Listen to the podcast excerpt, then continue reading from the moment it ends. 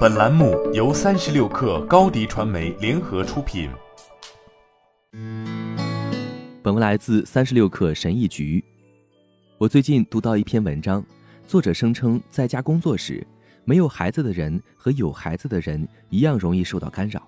我不同意，而且我相信我不是唯一一个不同意这个观点的人。我尽量不说绝对的东西，但我敢打赌，与那些没有孩子的父母相比，在家远程工作、有孩子在身边的父母要面对更多的干扰。我有两个小孩儿，在家工作简直时时刻刻都让我受到干扰。我不是效率专家，但总的来说，面对这么多的干扰，我做的还不错。我可能没有取得巨大的成功，但我为自己所取得的成就感到骄傲。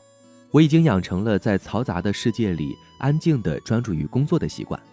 下面是一些对我有用的建议，希望对你也有用。一，把利害攸关的事摆在你面前。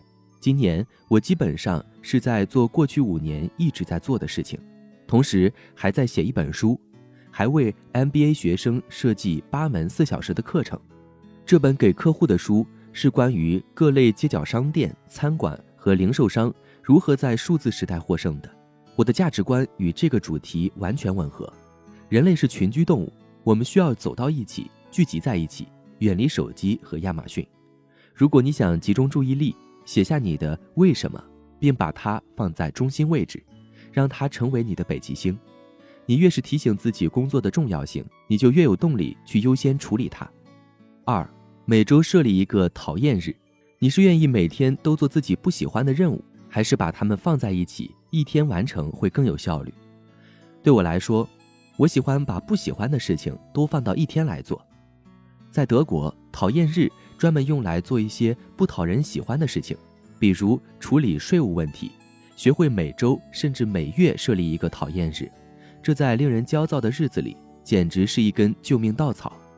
当讨厌的任务一到，你就把它过滤掉，把它扔到你讨厌的一天里。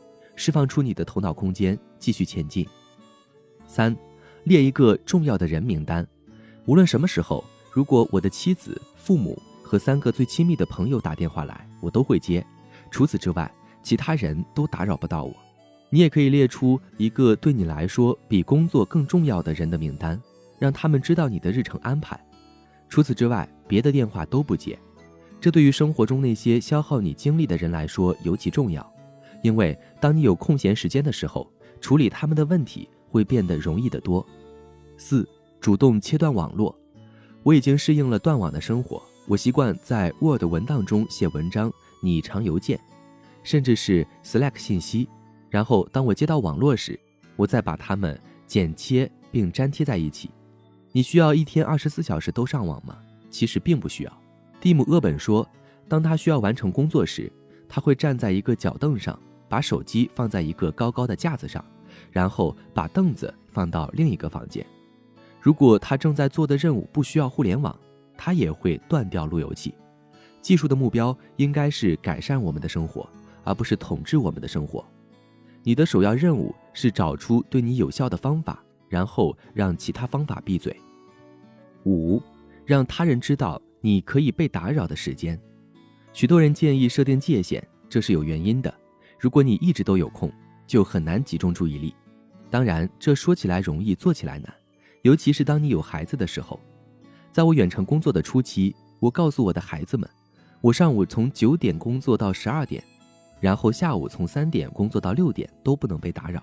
但是效果并不是很好。后来我改了一下策略，每天早上我会告诉他们我什么时候有空陪他们玩。我每天需要至少两个三个小时的时间来完成重要的工作。为了做到这一点，我发现让他人知道什么时候可以骚扰我要容易得多。我坚信环境会影响行为，但与此同时，有时我们发现自己所处的环境很难驾驭。如果你也有这种情况，很难集中注意力，那就不妨从上面的想法中借鉴一些，应用到你的生活中来吧。好了，本期节目就是这样。下期节目我们不见不散。品牌蓝 V 想涨粉就找高迪传媒，微信搜索高迪传媒，开启链接吧。